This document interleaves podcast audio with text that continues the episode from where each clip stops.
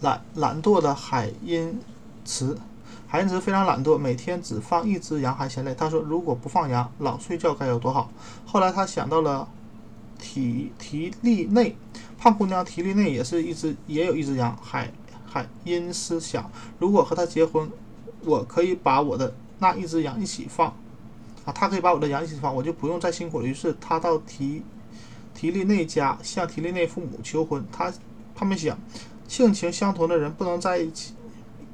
啊，性情相同的人在一起不是坏事，就同意了。提利内做了个海因海因斯的妻子以后，每天放两只羊，海因斯就在家里睡懒觉。提内提利内也很懒惰。第一天一天，他说每天早晨两只羊咩咩的乱叫，闹得我们不能好好睡觉。不如和邻居换一箱蜂蜜，蜂蜜自己蜜蜂啊，换一箱蜂蜜蜂，蜜蜂自己飞来飞去，还会采蜜，这多省劲儿啊！海因海因。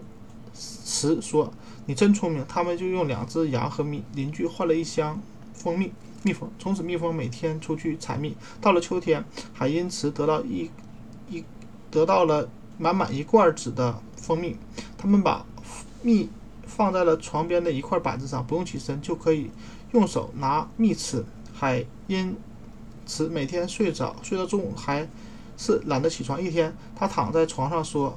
提利内，你总是偷吃蜜。我想趁你没把蜜吃完之前，用蜜换两只小鹅。提利内说：“等我们有了孩子再换，就有人去放鹅了。”海恩，海因斯说：“现在孩子都不听话，他能去放吗？”提利内说：“他不听话，我就用拿棍子打他。”说着，顺手拿起放在床边准备赶老鼠的棍子，一比划，把蜜罐打碎了。海因茨说：“这下好了，小鹅没有了，不用放了。”他看见罐子碎片上还有一点蜜，伸手去抹来吃，又说：“太太，快尝尝这蜜吧，今天太累了，应该多睡一会儿，反正日子长了。”说完，他和提利内又睡着了。